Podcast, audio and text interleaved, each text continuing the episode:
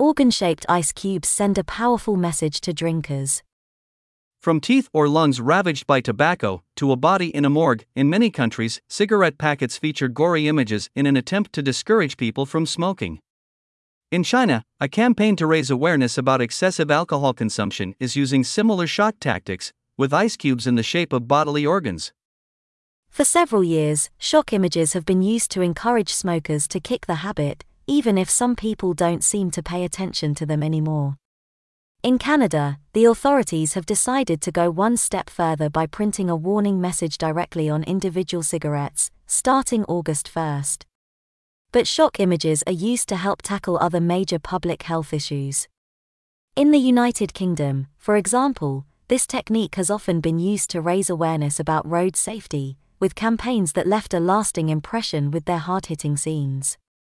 In China, people will no doubt wince just as much when they discover a new campaign promoting healthy lifestyles.